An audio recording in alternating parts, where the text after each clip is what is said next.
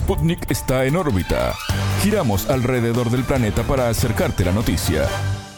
Bienvenidos. Comienza en órbita, el informativo de Sputnik. Desde los estudios de Montevideo los saludamos. Somos Martín González y Anabela Aparicio. Es un placer recibirlos. Comenzamos ahora con los titulares. Comienza en órbita. Una selección de noticias para que sepas lo que realmente importa. Titulares. Mensaje de Perú. Pedro Castillo agradeció la posibilidad de que la cumbre de la Alianza del Pacífico se realice en su país. Rechazo. En Moscú, el presidente cubano Miguel Díaz Canel condenó las sanciones contra Rusia. Luto en Cuba. El país y el mundo despiden al cantautor Pablo Milanés, fallecido a los 79 años. Defensa. China espera que Estados Unidos realice una política racional y pragmática hacia su soberanía. Catástrofe. En Indonesia sube el número de los muertos por el terremoto y se buscan sobrevivientes.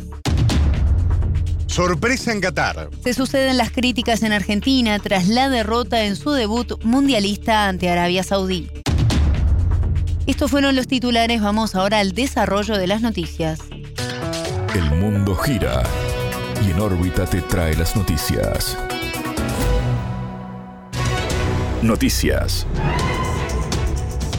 Bien recibidos. El presidente peruano Pedro Castillo agradeció la posibilidad de que la cumbre de la Alianza del Pacífico se realice en su país y no en México, como estaba previsto. Quisiera que los países que integran la Alianza del Pacífico, así como López Obrador, estén acá dijo el mandatario a medios locales. El encuentro de grupo regional, integrado también por Chile y Colombia, se iba a realizar en México entre el 24 y el 25 de noviembre. Sin embargo, fue cancelado debido a que el Congreso peruano no habilitó el viaje de Castillo. Ante tal decisión, el mandatario mexicano Andrés Manuel López Obrador propuso realizar la cumbre en Lima en los primeros días de diciembre. Durante esta instancia, Perú asumiría la presidencia de la alianza hoy en manos de México. En órbita dialogó con el politólogo y analista Antonio Atolini, director del Consejo Editorial del portal de noticias El Soberano.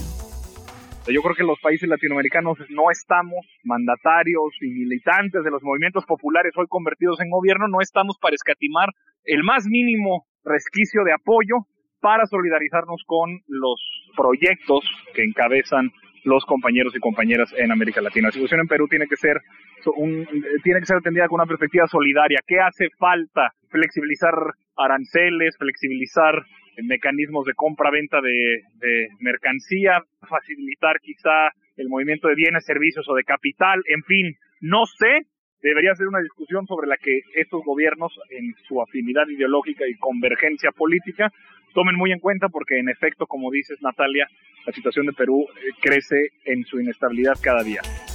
Para el encuentro en México estaba prevista la asistencia del presidente electo de Brasil, Luis Ignacio Lula da Silva, y del argentino Alberto Fernández. A pesar del cambio de sede, los mandatarios de Chile, Gabriel Boric, y el colombiano Gustavo Petro viajarán a México a encontrarse con López Obrador para mantener reuniones bilaterales. Por primera vez desde que la alianza se formó hace 10 años, todos los países están gobernados por partidos de izquierda.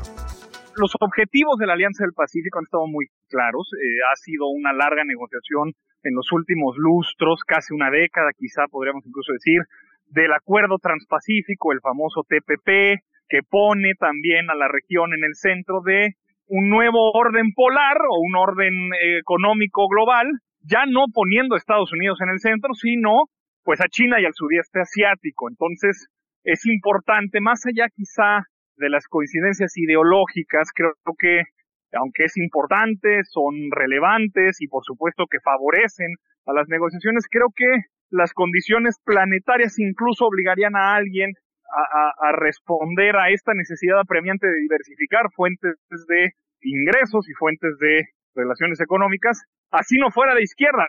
Sí, por supuesto, claro que sí, es imposible no señalarlo, claro que las coincidencias ideológicas de origen, hasta personal de los mandatarios, pues claro que generan puntos de encuentro que hace que estos sean momentos inmejorables, al menos en lo que va de la última década.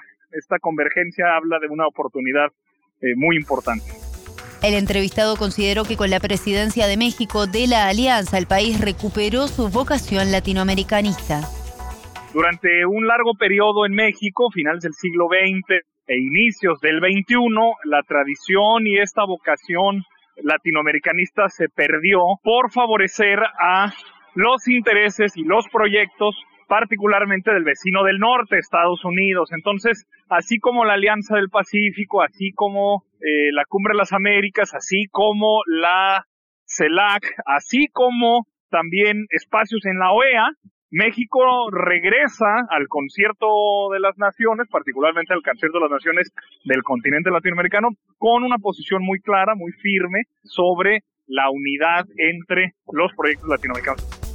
Escuchábamos al politólogo y analista Antonio Atolini, director del Consejo Editorial del portal de noticias El Soberano. Cercanía.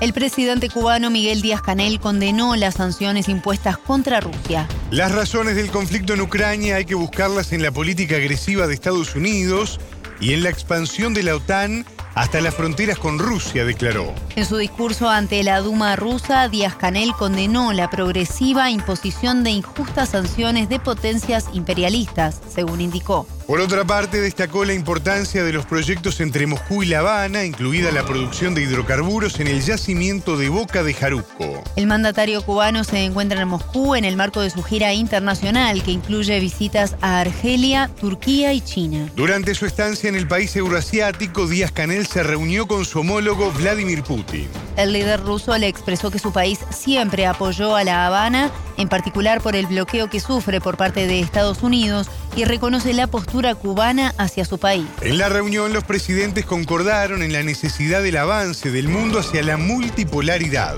Por otro lado, Putin y Díaz Canel inauguraron en el distrito de Sokol, en Moscú, un monumento a Fidel Castro, líder de la revolución cubana.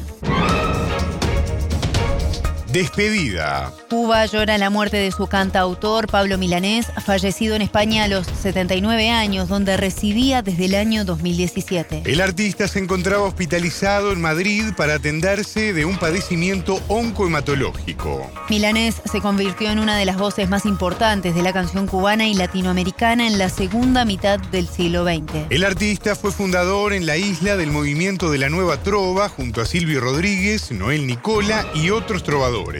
Milanés siempre se destacó por la profundidad de sus canciones y por la lírica de sus letras. En órbita entrevistó al cantautor cubano Mauricio Figueiral, para quien la desaparición física de Milanés significa una pérdida inmensa. Según el entrevistado, esta ausencia abre la interrogante de quiénes serán los futuros encargados de sostener el prestigio de la nueva trova cubana.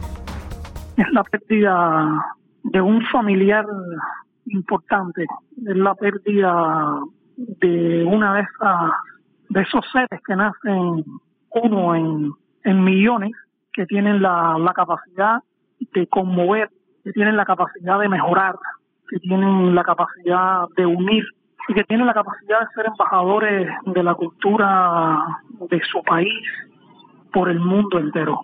Eh, hemos tenido pérdidas en la trova cubana muy significativas en, los últimos meses, años.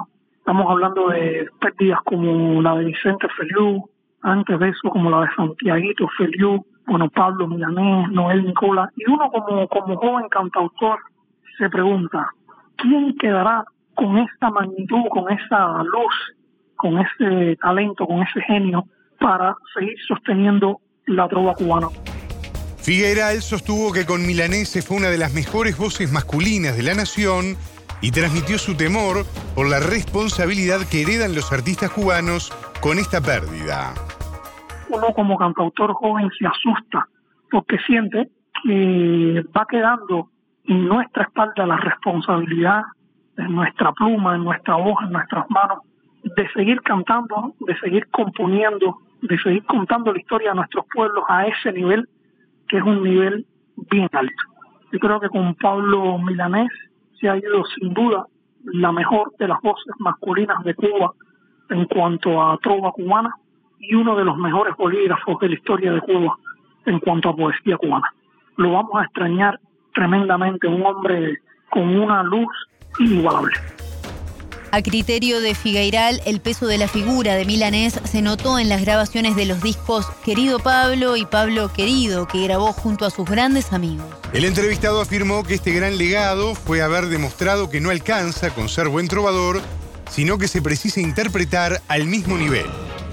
No basta con ser un buen trovador, sino que hay que preocuparse por cantar bien, por interpretar bien, con excelencia, eh, las canciones de la trova. Muchas veces los trovadores, las trovadoras, los cantores de nuestra América, creemos que por estar cantándole a la historia, por tener razón en lo que estamos diciendo, pues eso es más que suficiente no, no nos tomamos muchas veces el cuidado de prepararnos eh, académicamente, seriamente en cuanto a la ejecución de lo que hacemos.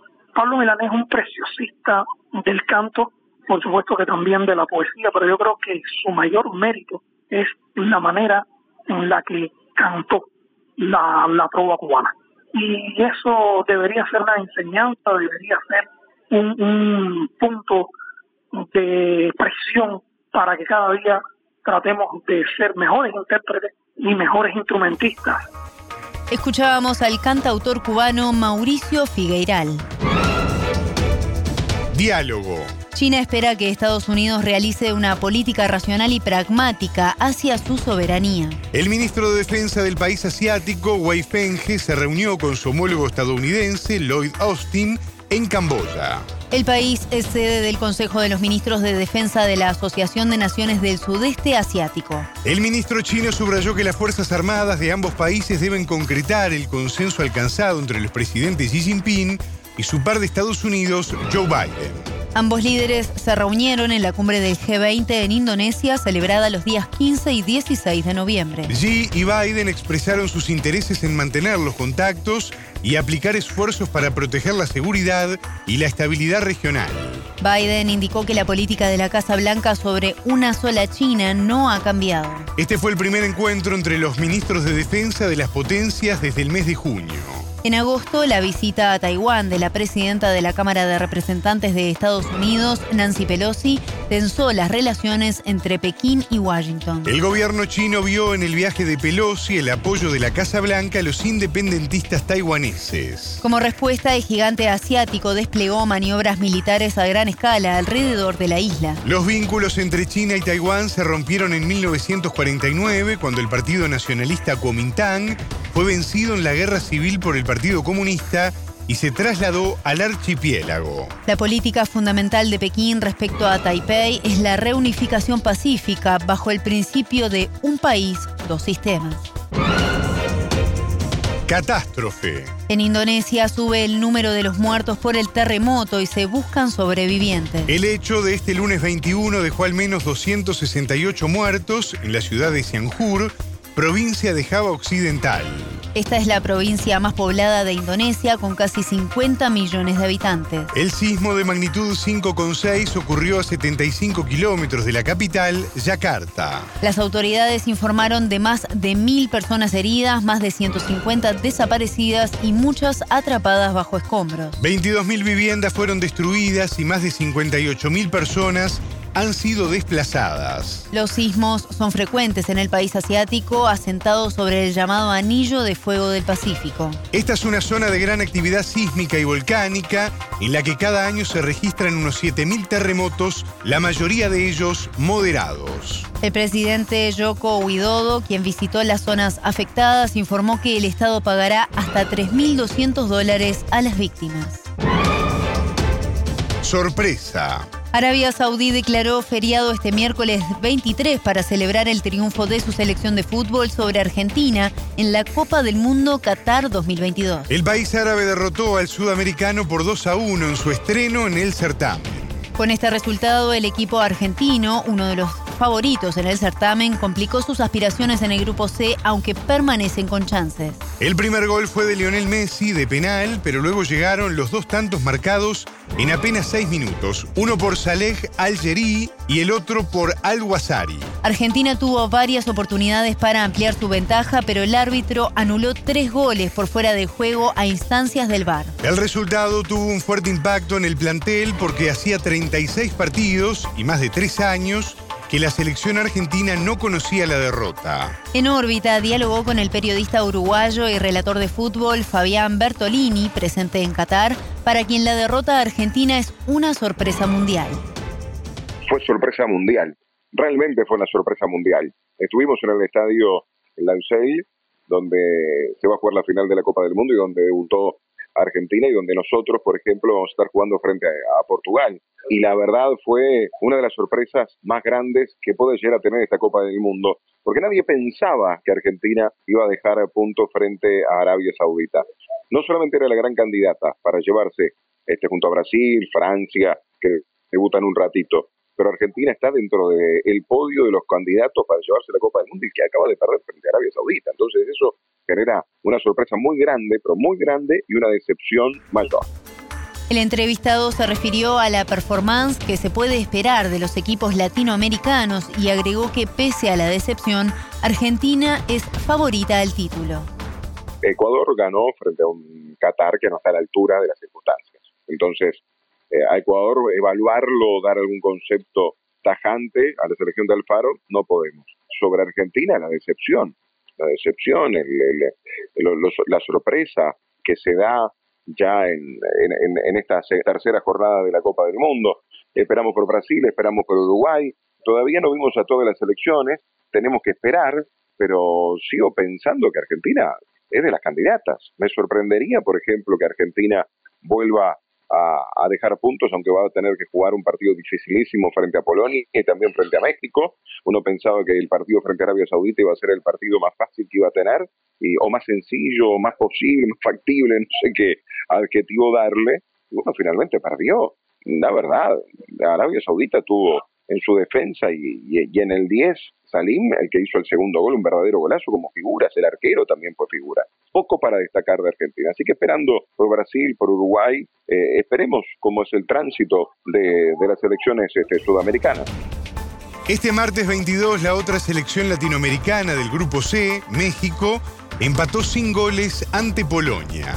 El periodista se refirió a algunas de las dificultades logísticas con las que hay que lidiar a diario en la cobertura del evento. Pero destacó también el nivel de la infraestructura del país anfitrión y el choque de culturas en una cita de esta magnitud.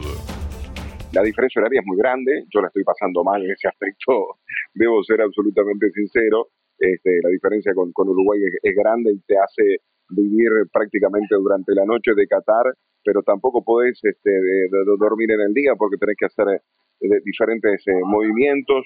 Eh, las distancias pueden llegar a ser cortas, pero todo te lleva tiempo, todo te lleva tiempo. Los estadios, las salidas, el metro que es fantástico, pero también se, hay dificultades para, no dificultades logísticas, nada que se le parezca, porque es fantástico el metro, pero te lleva tiempo.